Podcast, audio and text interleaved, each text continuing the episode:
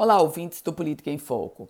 A Ordem dos Advogados do Brasil, a OAB do Rio Grande do Norte, vive um momento tenso de graves e grandes denúncias. Denúncias que pairam sobre a presidente da Caixa de Assistência ao Advogado do Rio Grande do Norte, a CARNE, Monalissa Dantas, que, aliás, presidente está afastada. São denúncias sob dois focos. Um, desvio de recursos, recursos de dinheiro o outro foco, de que ela, junto com servidores da carne e diretores, teriam se vacinado. Em bom português, furado a fila.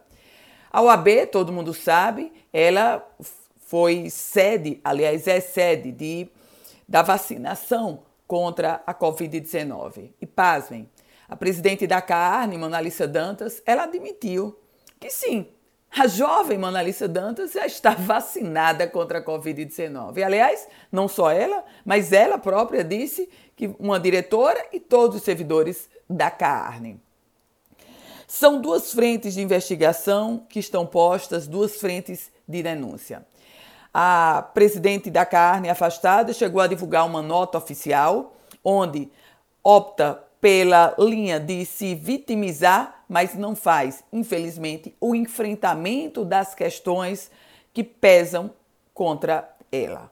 O fato concreto é que a OAB vive um momento de disputa eleitoral para a sucessão do advogado Aldo Medeiros. Mas, por outro lado, essa disputa eleitoral não pode servir de pano de fundo para que a sindicância, agora instaurada, não traga com muita eficiência e rapidez a resposta necessária, não só para os advogados, mas para a comunidade potiguar de uma forma geral. São graves denúncias que precisam ser apuradas e publicizadas após o relatório da sindicância. Eu volto com outras informações aqui no Política em Foco com Ana Ruth Dantas.